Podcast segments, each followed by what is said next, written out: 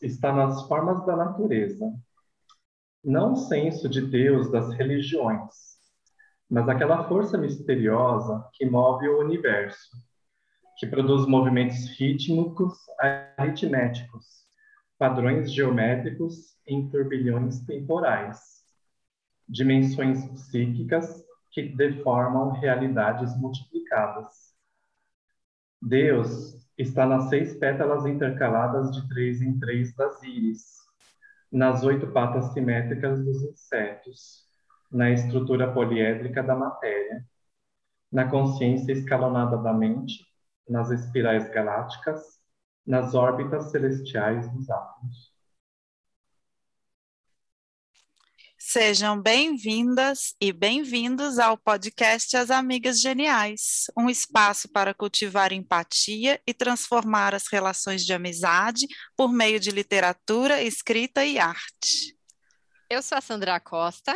E eu sou a Marina Monteiro.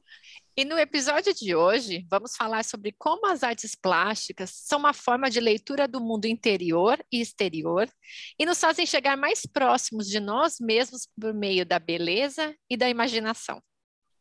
O nosso convidado genial de hoje nasceu em São Paulo, estudou direito na Sanfran, que é a faculdade de direito da USP, e eu gosto de explicar porque quando eu me mudei para cá, eu ficava super confusa sem saber o que era Sanfran, e todo mundo aqui parte do princípio que o mundo todo sabe o que é isso. Ele também tem um doutorado pela Universidade de Toulouse, muito fino, mas não é esse diploma que faz o nosso convidado uma pessoa genial. Ele dançou no polidense da louca comigo, rebolando até o chão, ao som de Madonna, comemorando seu aniversário de não sei quantos anos. E antes de descer tão baixo, nós jantamos um steak tartar maravilhoso num restaurante muito chique do centro de São Paulo, que eu não me lembro o nome, mas deixou saudades. Ele tam... Ah, La Casserola. Ele também foi a primeira pessoa e o primeiro desconhecido a dormir na minha casa. Segurou a porta do banheiro da estrada para eu fazer xixi no buracão em cima de um córrego. E depois disso, e de um carnaval inteirinho juntos na piscina, na balada e na estrada, nunca mais nos desgrudamos.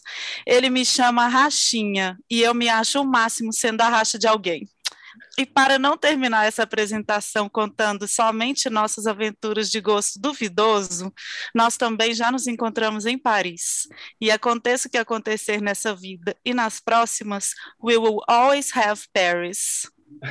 Nosso, nosso convidado de hoje é o pintor, artista visual e amigo genial Otávio Morissarti. Uhul! Aí, Seja bem-vindo, Otávio! Seja que bem alegria! Nossa, não, não, não, tinha percebido que a nossa, nossa relação tinha tantos high-lows assim. Tantos high-lows. Começa no La Casserola e termina na Louca, bem paulistano isso, hein? Bem. Mas acho que isso que prova uma, né, uma amizade duradoura, isso, né? Isso aqui é amizade. Né? Amizade verdadeira. É isso Otávio, já que a gente tem tantos high-lows e tantas transições, eu queria, e eu falei do seu currículo, né? Eu queria que você contasse para nossos milhares de ouvintes, nossas, como foi a sua transição da sua profissão de advogado para artista visual, pintor? Como é que foi essa chegada nas artes? Eu já tinha, eu já tinha em mente fazer essa transição lá por volta dos 40 anos né? Então, eu queria ter uma... Então foi ontem! pois é! Decidiu ontem! Não, você, vê que eu, você vê que eu comecei a transição bem antes, né? A conta não tá fechando aí, hein? Não, tá, não tá fechando? Vamos fazer, vamos fazer umas acochambradas aí para ver se fecha. Não, mas eu, eu tinha uma, uma expectativa a longo prazo de fazer uma carreira jurídica e depois passar por uma carreira artística, né? Uh, porque eu queria exercer o direito por um tempo, como uma, uma forma de, de, de financiamento mesmo, de, de, remuneração, porque é uma profissão estável, que, que tem mercado de trabalho para isso tudo, né? Não é um espaço tão difícil de conquistar quanto nas artes plásticas. Então, por isso que eu planejei fazer a transição somente aos 40. Acabou de acontecer antes mesmo. Eu comecei a, transi a transição mesmo lá por volta dos 30, fazendo jornada de meia jornada de trabalho para direito e meia para pintura. E aos 35 que eu decidi realmente passar para abandonar a, a, advocacia, né, que eu era advogado, e passar para artes plásticas mesmo. E foi aí que eu passei por um breve período fazendo exposições para ir experimentando aquilo, a, a, especialização que eu gostaria de ter, né, na, nas artes visuais. E depois de fazer três, quatro exposições, eu finalmente me sindicalizei, me inscrevi no Sindicato dos Artistas Plásticos uh, do Brasil, né? E, uh, e passei a exercer somente a pintura mesmo.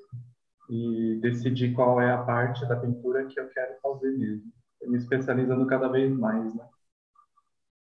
Sim, poxa, que bacana, Otávio. Mas é, eu acho que o mundo das artes plásticas, assim como as demais artes, envolve muito, muito, para quem não conhece, muito mistério, assim, o que está por trás, né, de, de, pintar um quadro, como que se faz uma pintura de um quadro. E eu queria que você contasse para a gente como que é o processo de se criar uma pintura. Então, como que ele é imaginado, estruturado, concebido, Otávio? E o que, que se você pudesse também eh, falar para a gente qual que é a parte que você mais curte fazer de todo esse processo? Quanto tempo que você leva para pintar o quadro? Fala para a gente um pouco desse, desse, dessa tua profissão. A rotina. A rotina, exatamente. Bom, aí tudo depende de como, qual, qual parte da, por exemplo, na parte das artes visuais, né? Vamos dizer, em qual área das artes visuais você está trabalhando? Você está trabalhando com pintura, se é pintura, que tipo de pintura? É um óleo sobre tela, é uma aquarela, é uma colagem? É, o processo criativo vai depender dessa, dessa especialização que você está seguindo, né? Ah, no figurativo, eu me inspiro em coisas belas, que me, que me dizem algo, que me comunicam algo, que estão de acordo com a, o meu, a minha visão de vida, né? E no começo eu fazia um pouco de tudo, inclusive eu tive muita dificuldade para encontrar essa especialização e exercer a criatividade de acordo com essa especialização. Uhum. Então, no começo eu fazia abstrato, fazia figurativos paisagem, fazia figurativo retratos, e ao longo do tempo eu fui fui me especializando no sentido de, bom, minha dialética com o público vai me dizer uh, naquilo que eu, eu, eu, tenho mais comunicação, que eu comunico melhor o que eu, o que eu sinto. E além dessa reação do público, eu mesmo vou, vou restringindo este tema de atuação de acordo com o que eu sou e com, meu, com minha visão de mundo, né? E foi a partir desse momento que eu fui, eu fui descartando o abstrato, eu fui descartando trabalhos puramente figurativos e fui criando uma técnica meio figurativa, meio abstrata, que realmente eu via que o público se encantava e que, ao mesmo tempo, falava muito mais de mim e uh, a minha filosofia de vida e tudo. Cara, e mas nesse processo, né, que, que você acabou criando essa tua técnica, do momento que você imagina, né, aquilo que te inspira, até o momento efetivamente de ter a, a tela pronta, quanto tempo mais uhum. ou menos você leva? Óbvio que isso depende, né, da, do tamanho, você estava me até contando antes para a gente, de um quadro que você está pintando, que é maior, né? Tem uma dimensão maior, então imagino que seja mais trabalhoso, mas uhum. em média, assim, é, quanto tempo que você leva nesse trabalho artístico?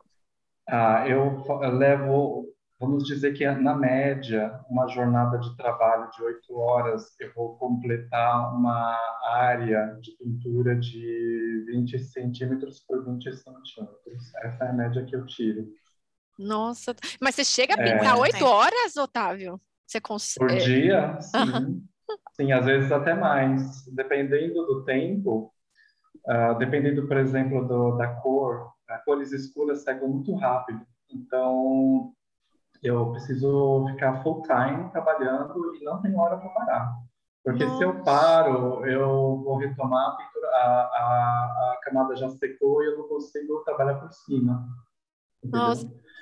Eu trabalho com uma técnica, a técnica chamada ala prima, que você tem que fazer tudo enquanto a tinta está secando. Você não faz Nossa. camadas sobrepostas, entendeu? Uhum.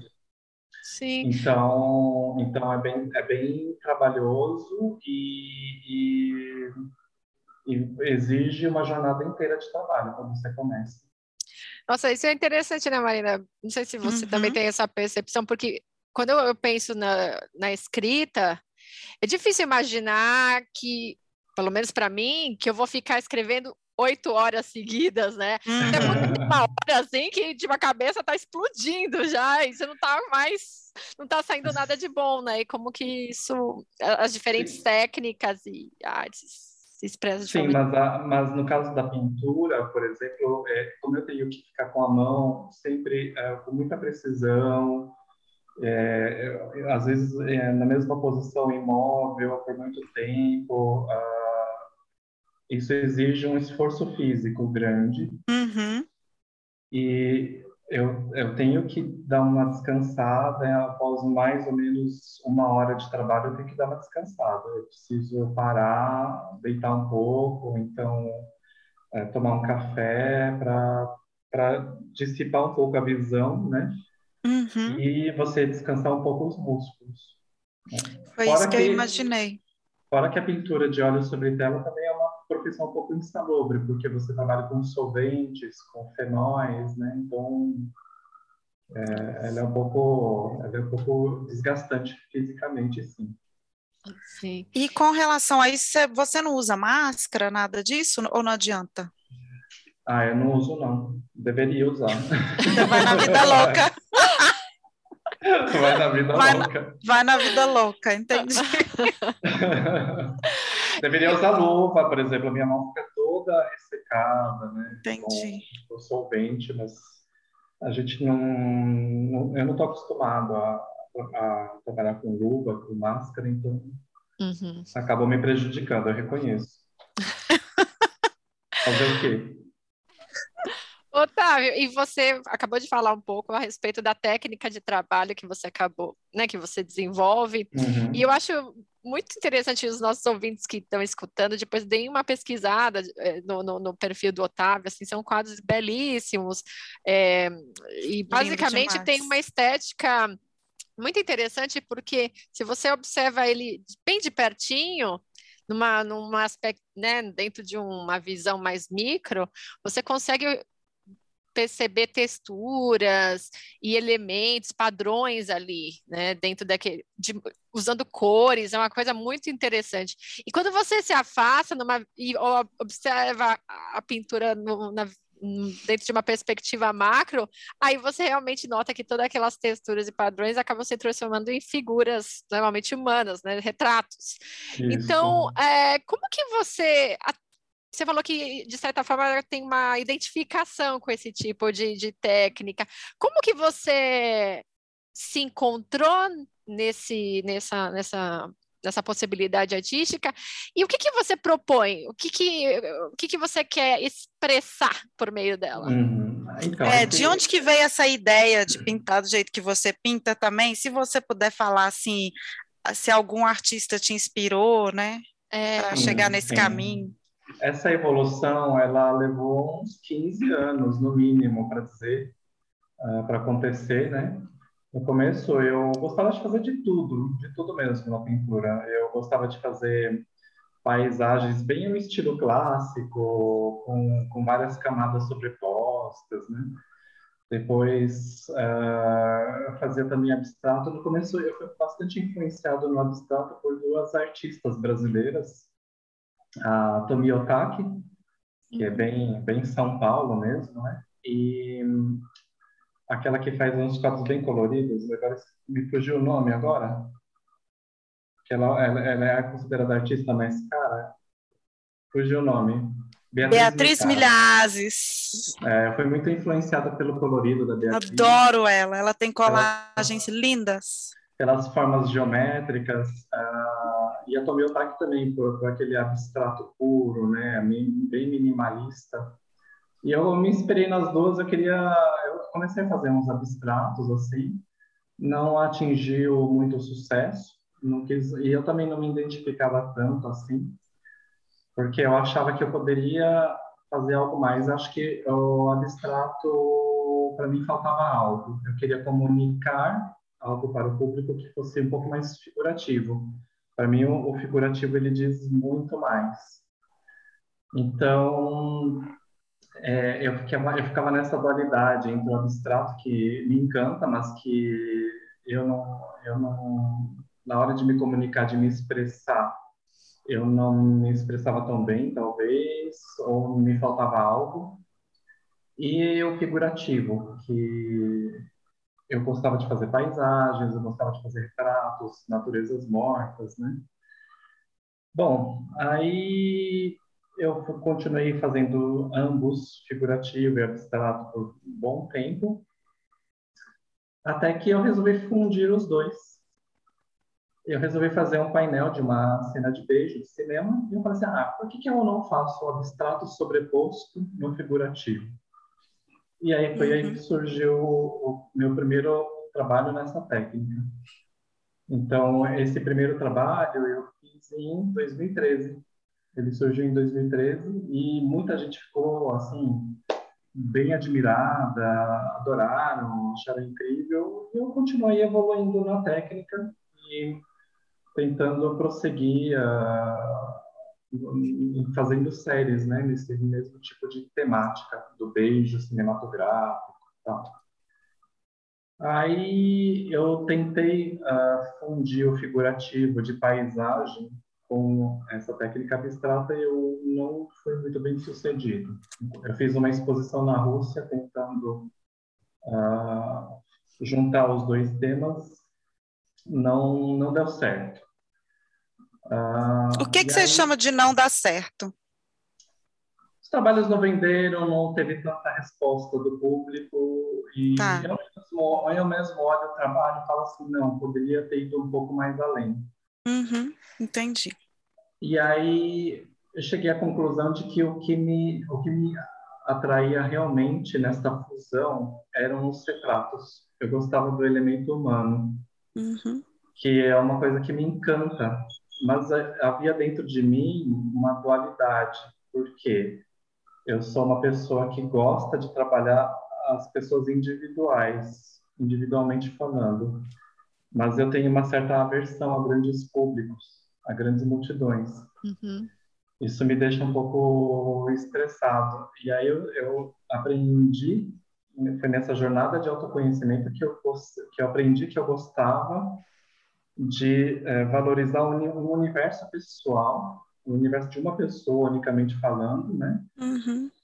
É, ao invés de tratar de grandes, uh, de grandes grupos, de grandes, de grandes aglomerações humanas.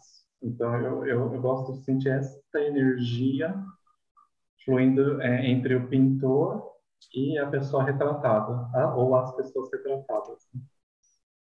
Ai, que bonito. Sabe que aí, qual... E, e, foi aí que eu, e aí foi aí que eu fui desenvolvendo ainda mais a técnica do abstrato sobre o figurativo e cheguei ao ponto que eu estou hoje, que eu me especializei é, finalmente no retrato.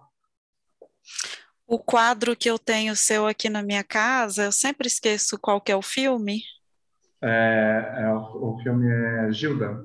Gilda, isso. É que eu sempre penso Greta. é Gilda. É lindíssimo, né? É lindo, e lindo, lindo. É, é aquela a cena desse quadro é demais também.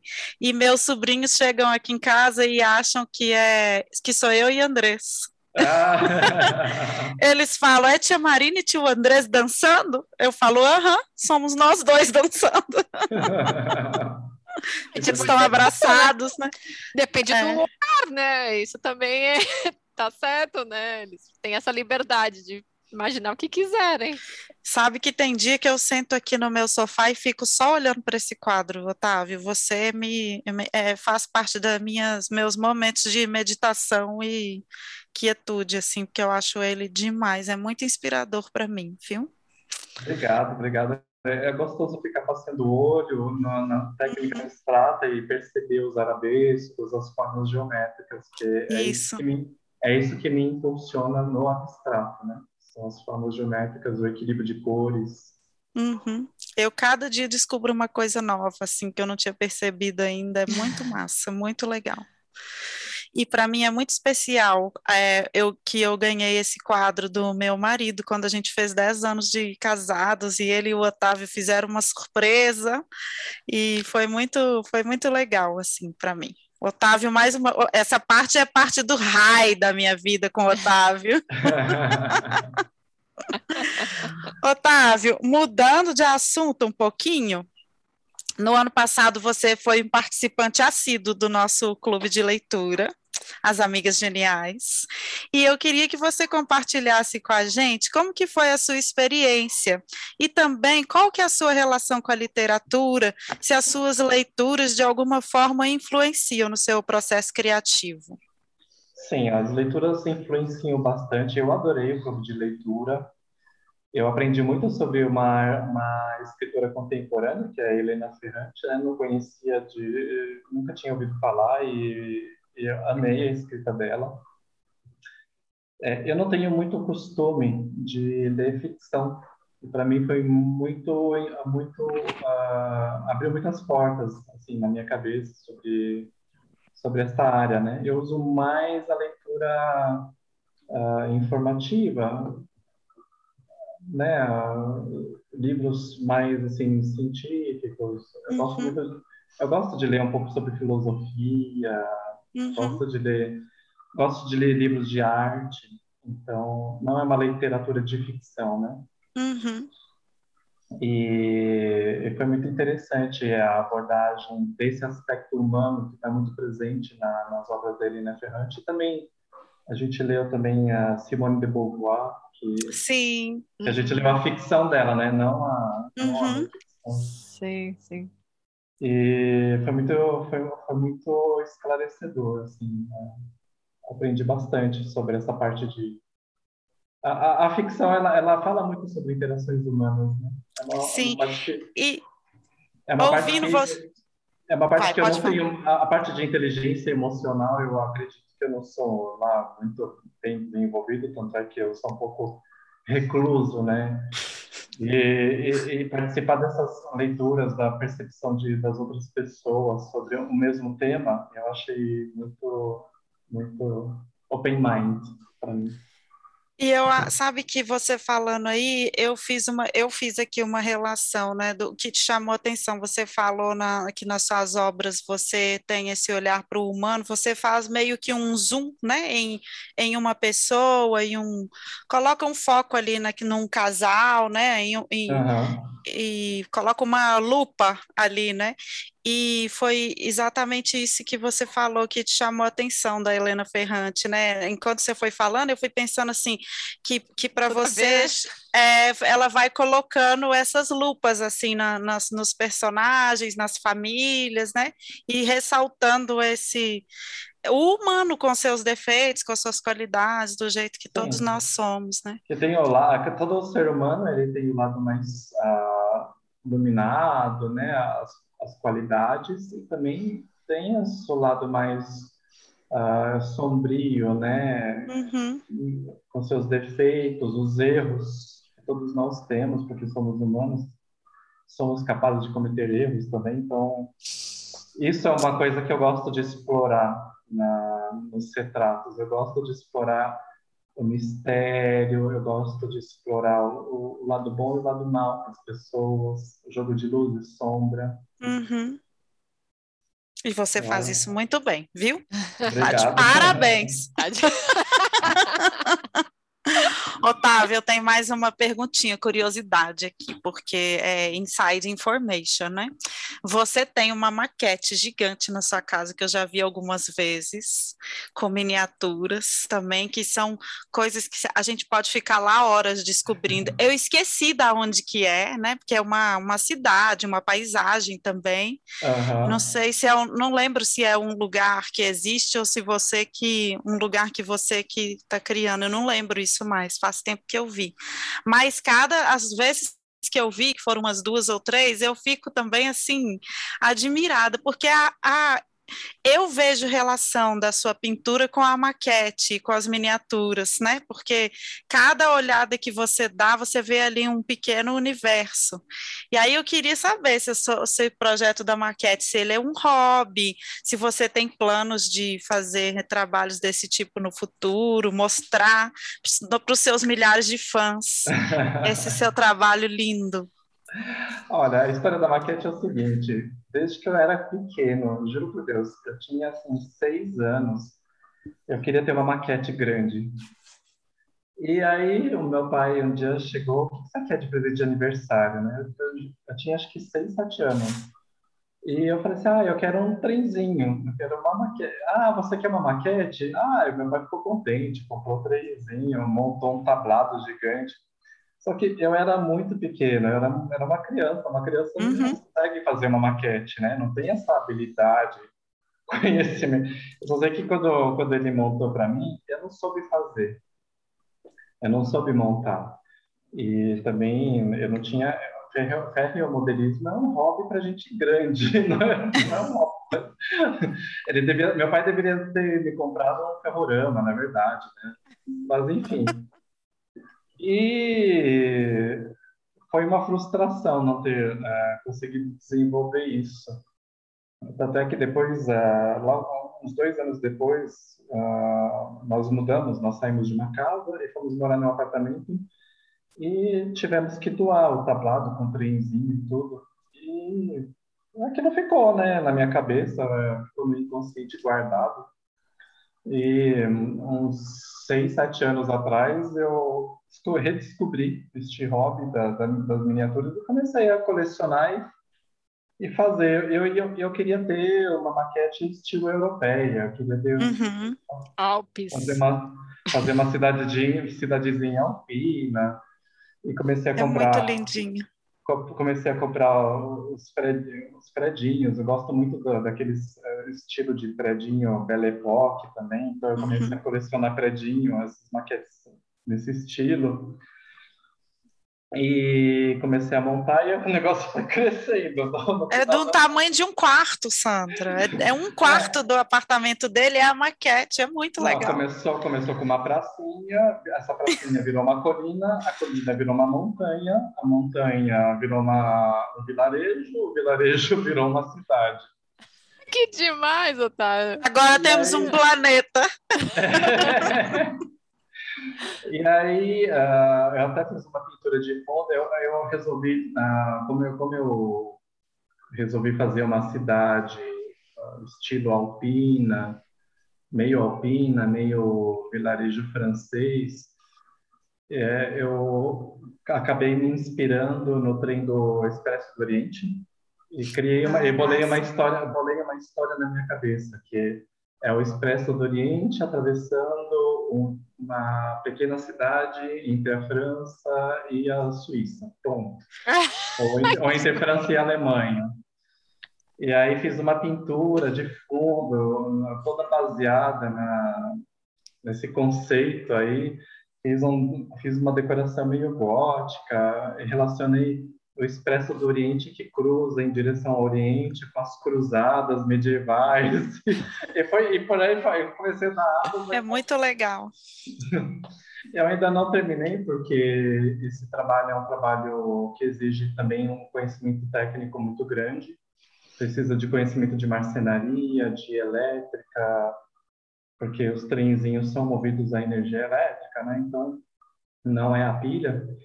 Então, é um trabalho que ainda vai levar alguns anos para terminar. Mas tá, todo mundo que vai lá vê a maquete fica, ó, oh, que lindo. É e muito tem, legal. Tem as ceninhas, né? Eu fui comprando só maquetes alemãs, que você vai comprando e vai montando as ceninhas lá. Tem cena de casamento, tem um artista ah, que é lindo. pintando. Tem, coloquei até o Corcunda de Notre Dame numa ruína lá. É muito Você engraçado. tem que fazer umas fotos. Pois é, agora eu estou curiosíssima é. para ver o que, que é essa maquete junto com a sua pintura. Você podia colocar umas, umas fotos no seu site para a gente ver, né? É que, não, é, que, é que não dialoga, né, com, com, com a, com a minha pintura, eu acho, né? Porque é. maquete não dialoga com. Ah, mas curiosidades, então manda para nós. Manda para gente, daí, se você permitir, a gente divulga nas Amigas Geniais, porque realmente. É. Vou mandar. Vou curiosidades, mandar. curiosidades a respeito de Otávio. Quer saber mais sobre Otávio? Vem com a gente. Então a gente. Vocês, vocês que falam, porque eu não gosto de falar muito de mim, eu sou um pouco tímido para isso. Ah, Otávio. Pois, Otávio, conta pra gente quais são os seus projetos futuros, o que, que você tem em mente aí para os próximos meses, o que você está afim de fazer. É, a, a, pandemia ainda continua, né? Ela ainda continua atrapalhando o mundo tanto artístico quanto o mundo dos negócios. Mas eu, eu pretendo continuar montando um portfólio de, de trabalhos em retrato, essa técnica abstrata, para poder mostrar para o público, né? É, eu pretendo fazer outros tipos de trabalho com o elemento humano, por exemplo, nus artísticos, por exemplo. Ah, eu posso ser sua modelo? sou doida para fazer claro. nu. Sou doida. O sonho da minha vida é fazer um nu. Eu não sabia, Marina. Você quer fazer? Vamos. Verdade, eu juro. Eu adoro gente pelada, gente. Eu adoro. Eu, eu sonho ir numa praia de nudismo. Eu amo fazer topless. Eu não tenho tabu nenhum. Pudor nenhum. Não, ah, então, eu, eu, então... eu, eu, eu, sou. Eu, não é que eu sou assim, mas eu, eu gosto. Eu gosto do. Eu, nossa, eu poderia ficar aqui três horas falando todos os defeitos do meu corpo, né? Não é que eu acho meu corpo maravilhoso. Não é por isso, por essa vaidade, assim. Mas eu adoro nu, gente. Eu, sou, eu amo, amo, amo nu. Então, e aí eu sou doida para então fazer o meu próprio. Fechou. Fechou. Fechou. Gente, Fico pelada para você a hora que você quiser.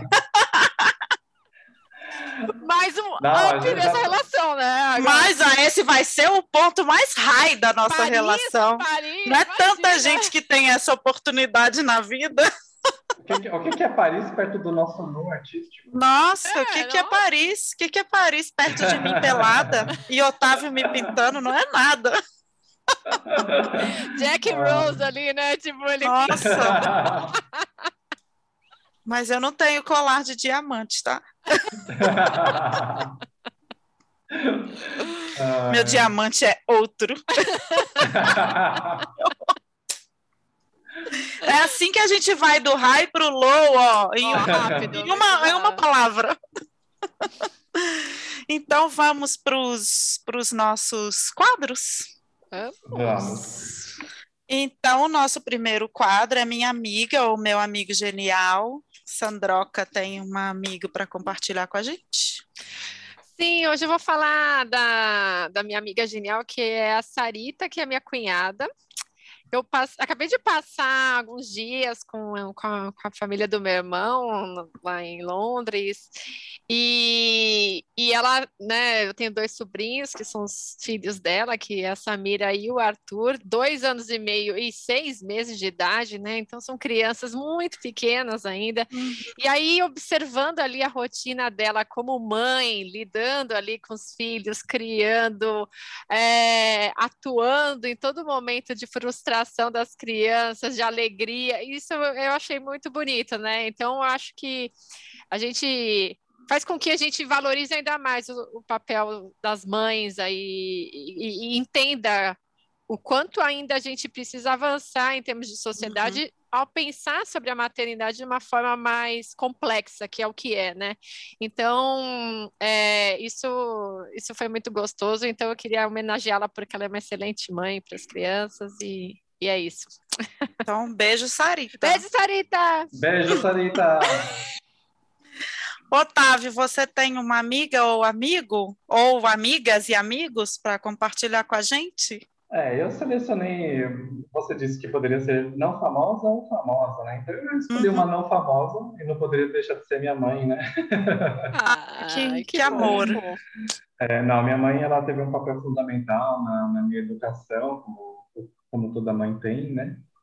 Mas é, nós estabelecemos, uh, para, em relação à minha carreira de artista, nós estabelecemos uma relação muito, muito dialética, assim, de tensão e distensão, né? É, porque minha mãe ela me segurava nos momentos que deveria segurar e, e, me liberava quando ela sentia que podia me liberar, né? É, eu, eu acho que, como toda relação humana, teve erros e teve acertos, claro. É, e eu achei que ela me ensinou muita coisa. Ela passou muita coisa que, me, que, que eu uso no meu trabalho, que me influenciou muito. E essa é a minha amiga genial. Ah, como que ela chama, Otávio? Para mim, ela é perfeita. Com certeza. Qual que é o nome dela? É, ela tem um nome uh, japonês, Sizue. Beijo, Sizue! Olha, hoje eu escolhi falar de um uma, meu mais novo amigo genial, que é o meu sobrinho Gael, que está com seis meses também. Ele é um bebê muito parecido fisicamente com o bebê que eu fui. Então, é muito legal a gente se ver assim na, na nos, nos, nos, nos, nossos sobrinhos, nas pessoas da nossa família que vêm depois da gente, né? Dá, dá uma emoção gostosa, assim, da gente se enxergar e a gente vai se enxergando de maneiras diferentes à medida que eles vão crescendo, né? Mas é, o Gael veio num momento, assim, é, para encher a nossa vida de vida, né? Com, é, com, para encher a nossa vida desse amor que, que, um, que um bebê traz, dessa esperança de vida, essa esperança de, de futuro, né? E ele é um bebê muito sereno, toda hora que você olha para ele, ele está dando um sorriso para você. Então, é muito gostoso ter mais um amiguinho genial na nossa família. Então, hoje, meu amiguinho genial é o Gael. Beijo, Gael! Beijo, Gael! Que 20 anos ele vai estar tá ouvindo esse podcast. Olha minha tia, véia. Mandando beijo para um bebê de seis meses. Oh. é, o nosso segundo quadro é o Genialidade de Jerico. Alguma, Sandra, para nós? Olha, na verdade, eu, eu queria falar de uma coisa que eu não me orgulho de, em mim mesma, que é deixar as coisas sempre para a última hora. E, assim, coisas de, tipo, pegar trem, pegar, assim, sair última hora para ir para os compromissos, tipo a aula. Então, esses dias eu saí daqui do meu apartamento, faltando 10 minutos para pegar um trem, contando que o Uber chegaria nos tais três minutos que ele demoraria. E aí, no final das contas, não chegou, daí eu tive que pedir um táxi. falei, moça, pelo amor de Deus, me ajuda a chegar na estação no tal horário. Então, isso daí eu não acho que me dá uma angústia e é como um se eu estivesse brincando com é, um perigo, assim, porque se eu perdesse o trem, eu perderia um voo. Então, é aquela coisa encadeada que não ia dar muito certo. Tem uma genialidade de Jerico que eu ainda insisto em fazer. Mas, manter. Manter, é isso aí. E você, Otávio, tem uma genialidade de Jerico? Ah, eu tive, assim, eu acho que eu acho que quando a gente tem 20 e poucos anos, a gente tem uma genialidade de Jerico, né? A gente quer, a gente se acha assim muito inovador. E... Acho como, que como, vida.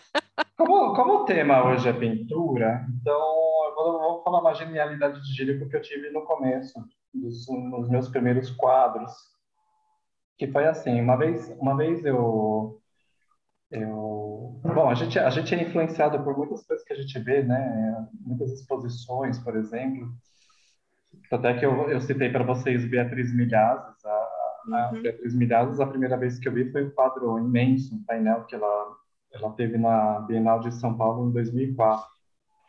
Mas eu me lembro que eu, eu visitei uma exposição de um artista catalão chamado Anton Tapis. Acho que foi no Centro Cultural Banco do Brasil, não lembro se foi lá. Começo dos anos 2000, eu tinha 20 e poucos anos. E o Anton Tapis, ele fazia abstratos é, com, com ele, ele, fazia uma amálgama de verniz com, com, com tinta, com areia, e jogava e fazia abstratos muito bonitos, belíssimos, painéis assim de dois por dois. E eu falava assim, não, se o artista tal pode misturar a tinta com verniz, com muito óleo, eu, eu vou fazer a minha, a minha, a minha genialidade também. Vou fazer meus abstratos com tinta e vou misturar muito óleo. Eu, eu, eu, eu pegava óleo e colocava um pouquinho de tinta e achava que aquilo ia dar certo. Né? Dez anos depois, as, as pinturas estão mofando lá em casa. Então... Porque o óleo é gordura pura, né? Então vai mofando, vai fazendo um abstrato marrom lá, né? Vai criando vai um... criando uma outra população. É, vai. Pois é. Vai, vai formando, viva. Vai, é uma obra viva, né? Está em permanente transformação. Aquilo não tem salvação, não tem como vender. Foi genial, né? Eu já vejo a genialidade. Eu não segui, eu não segui a, as lições que eu tive de, da boa pintura, né? Que é você misturar no máximo 20% de óleo sobre a tinta. Né? Hum. E aí vai. E aí vai. A genialidade de Jerico, que eu vou falar hoje, é uma genialidade de Jerico com a qual eu tive que lidar, não com, com uma que eu fiz, né? O meu querido cunhado Diogo comprou, encomendou um quadro lindíssimo do Otávio, que é uma foto do casamento dele com a minha irmã, Ludmilla, nesse estilo que o, que o Otávio pinta, né? Ficou muito maravilhoso, tá lá na, no site e no, e no Instagram para quem quiser ver. E eles, meu cunhado e minha irmã, moram em Nova York, né? Então, como transportar esse quadro para, para Nova York, né? Então, eles resolveram tudo, eles resolveram tudo, e o transporte ficou nas costas de quem? De quem? Marina. É, Andrés, Andrés foi, foi jantar com o Otávio para buscar o quadro. O Otávio enrolou o quadro, colocou num, num, num canudo. O canudo trava e destrava, então o quadro fica mole, assim, abrindo toda hora e a gente tem que fechar com medo de estragar o quadro. Andrés trouxe para Belo Horizonte, onde Ludmila e Diogo estariam para levar embora. Só que Ludmila e Diogo esqueceram o quadro. Aí o quadro foi para Belo Horizonte, voltou para São Paulo, depois foi gente nessa jornada que foi a nossa viagem até Curitiba, Panamá e Nova York, com a gente carregando o quadro que soltava do canudo a cada cinco minutos, né, no, durante o transporte. Então, fica aí para esse pessoal que faz compras e pede para a gente levar um piano, um chapéu de mexicano. para os outros, para os outros no avião. Essa foi a genialidade de Jerico. Mas no final das contas, eu me senti bem de fazer esse, esse transporte, porque eles iriam para os Estados Unidos com três crianças, uma delas um bebê. E eu fiquei pensando, você carregar três crianças e ainda o, o quadro que é outro bebê, ah, eu foi agora, então, isso? Foi recente, é. Eu me senti feliz de de ter carregado esse bebê para eles. Esse é um high ou é um low na nossa, na nossa Esse é um é um high, né? Transportar Entre vocês é high, agora entre quem pediu, esqueceu. Entre genialidade de Jerico é high também foi uma boa ação, só para só para zoar um pouco. E nosso próximo quadro é Dica Genial. Tem uma dica, Sandra? Tenho. Dessa vez eu vou falar de um livro que eu terminei acho que anteontem, que é o livro Conversas entre Amigos, da Sally Rooney. É, normalmente as pessoas conhecem ela do livro Pessoas Normais, Normal People. Teve até uma série, o pessoal curtiu pra caramba. Mas eu não tinha lido nada dela, não conhecia nada, e eu achei o livro muito bem escrito, muito divertido, muito contemporâneo, falando das relações humanas e como elas são complexas, e não necessariamente da questão da é, da monogamia, da, da sexualidade fixa aí, né? É uma coisa que, que faz sentido para as pessoas. Então, é um livro muito legal, recomendo. Dica genial. Ai, que massa. Uhum, bem legal. E você, Otávio? Uma dica? Olha, você pediu assim, recomendações de livro, filme, série. Aí eu falei, gente, série eu não tenho tempo para ver, não consigo. todo mundo fala assim, meu, você começa a falar de série do momento, eu, eu fico com aquela cara de interrogação, né? Aí depois o pessoal vê a maquete que eu estou fazendo lá em casa, eles falam, ah, agora entendi por que você não tem tempo.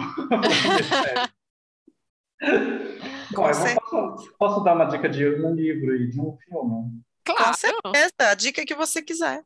Tá, então o filme eu vou indicar Vertigo, de Alfred Hitchcock, que é um filme que Olha. eu amo, é um dos meus preferidos.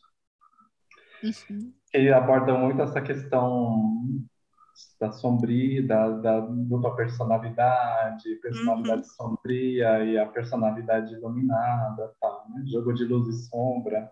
Alfred Hitchcock trabalhava muito com cores em seus filmes, então você vai ver muito a dualidade do verde com o vermelho nos filmes dele, nesse filme em particular.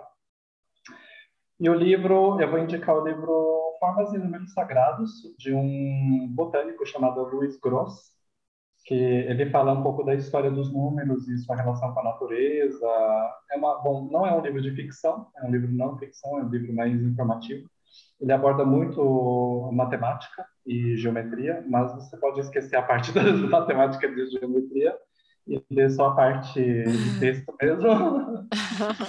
Não precisa ficar estudando as mediatriz que ele traça no, no, nos desenhos dele, é só é só ler mais a parte de, da história dos números e formas e a sua significação nas diferentes culturas.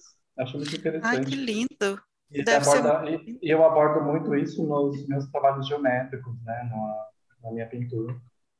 Muito legal.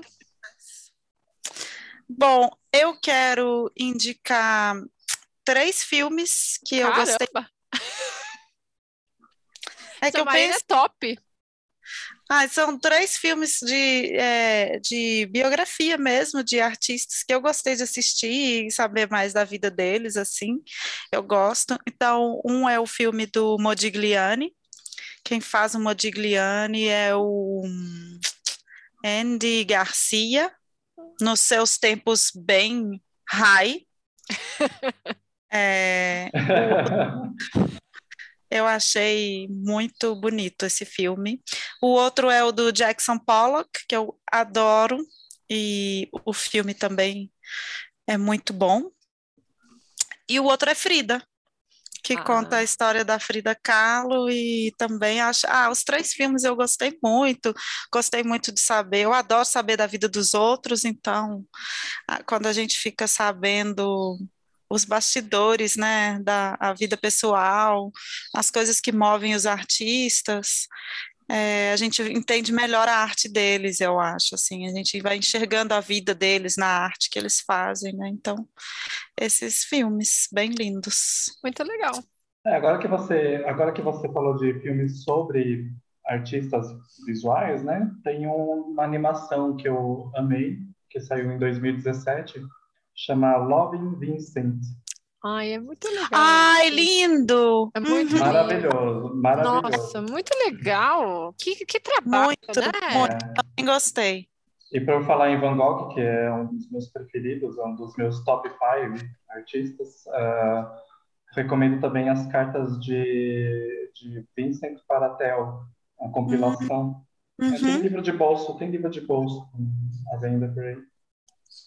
Maravilhoso. Eu fico pensando se, se ele soubesse que ele está no top 5 do mundo, basicamente, né? Ele teria é, sido é. mais otimista com ele mesmo. Qual que é o teu top 5, já que você falou, tá, agora fiquei curiosa. Ai, Van Gogh, uh, Odilon Redon, uhum. uh, é, um, é um pintor da simbolista francês.